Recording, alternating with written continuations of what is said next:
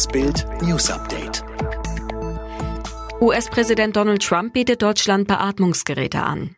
Die USA hätten inzwischen einen Überschuss dieser Geräte, sagte Trump am Freitagabend im Weißen Haus. Seine Regierung habe zugesagt, Beatmungsgeräte nach Mexiko, Honduras, Indonesien, Frankreich, Spanien und Italien zu schicken.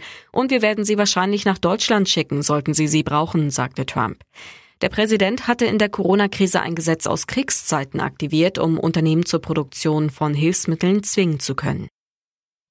Chinesische Intrige gegen US-Konzern. Dieses Mittel macht Millionen Menschen Hoffnung. Remdesivir heißt das Anti-Corona-Medikament, das die kalifornische Firma Gilead zurzeit testet. Jetzt gibt es einen Krimi um die Arznei. Die Weltgesundheitsorganisation veröffentlichte auf ihrer Internetseite eine vernichtende Studie aus Peking, angeblich aus Versehen. Hersteller Gilead dementiert heftig, die Untersuchung in China sei wegen zu geringer Beteiligung abgebrochen worden und nicht aussagekräftig.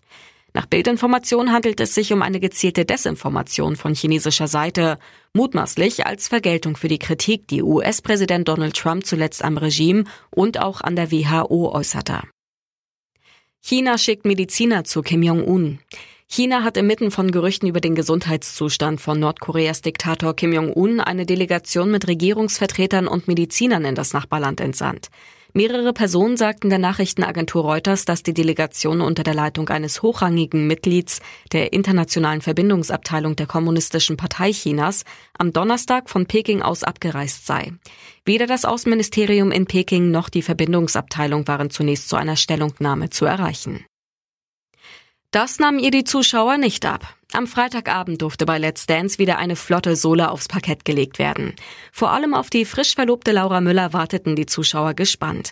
Bei den Proben geriet sie dann direkt ins Schwärmen. Mein Traummann hat mich gefragt und ich habe Ja gesagt. Das war mein Magic Moment. Ich hatte nicht damit gerechnet.